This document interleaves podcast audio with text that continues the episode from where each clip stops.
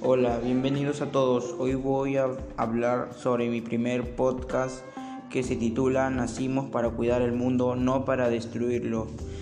Bueno, la contaminación del aire es actualmente uno de los problemas ambientales más severos a nivel mundial. Está presente en todas las sociedades independientemente del nivel de desarrollo socioeconómico y constituye un fenómeno que tiene particular incidencia sobre la salud del hombre. Es por ello que el día de hoy reflexionaremos y expresaremos nuestro punto de vista sobre este tema y le propondremos acciones de conservación que podrán aplicar en su vida diaria con el fin de contribuir con el cuidado de nuestro planeta. La contaminación atmosférica se presenta en diferentes sustancias que se derivan fundamentalmente de cinco focos de actividades humanas las industrias, el transporte, la agricultura, los residuos y los hogares. La concentración de estas sustancias químicas es altamente nociva para la salud del ser humano y de los animales. Mantener la calidad en el aire es fundamental para la supervivencia de la persona y las especies que viven en la Tierra.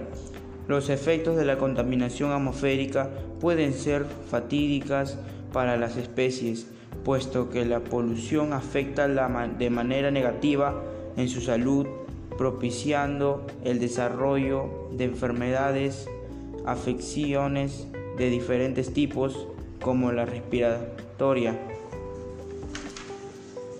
Como siempre existen una, una, serie de consejos que podemos seguir y que pueden tener un gran impacto en la protección de la calidad del aire que respiramos.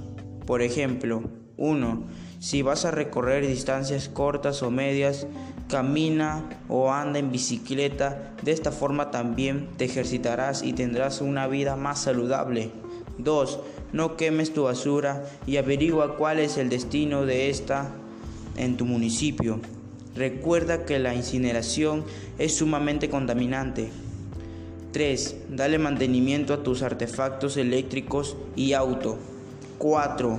Aplicar las 3 R's. reducir, reusar y reciclar.